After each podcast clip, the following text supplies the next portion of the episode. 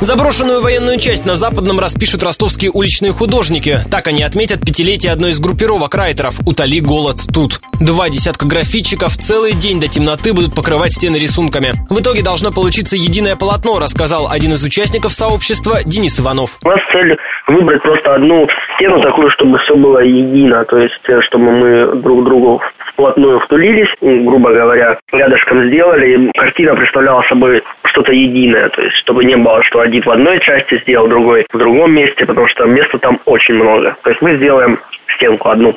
Акция стартует завтра в районе обеда. По словам художников, в своих рисунках они обыграют цифру 5, изобразят ее в разных стилях. Напомню, в этот день посмотреть, как создается граффити, можно будет и на набережной на хип-хоп фестивале Creative Space Jam.